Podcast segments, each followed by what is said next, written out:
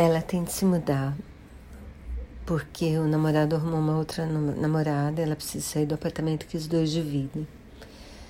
E aí ela não tem muita grana, acaba arrumando um jeito de dividir um apartamento com um enfermeiro que trabalha à noite, então ele precisa do apartamento durante o dia e ela trabalha de dia e precisa do apartamento à noite e no fim de semana ele vai para casa da namorada.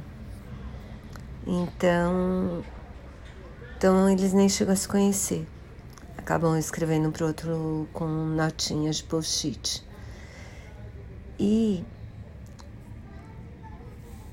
é interessante, assim, quer dizer, em termos de enredo é super previsível, você sabe como vai acabar e tal, mas ela tem uma abordagem interessante sobre como você identifica uma relação abusiva e como fazer nessa, nessa situação. Eu recomendo, gostei.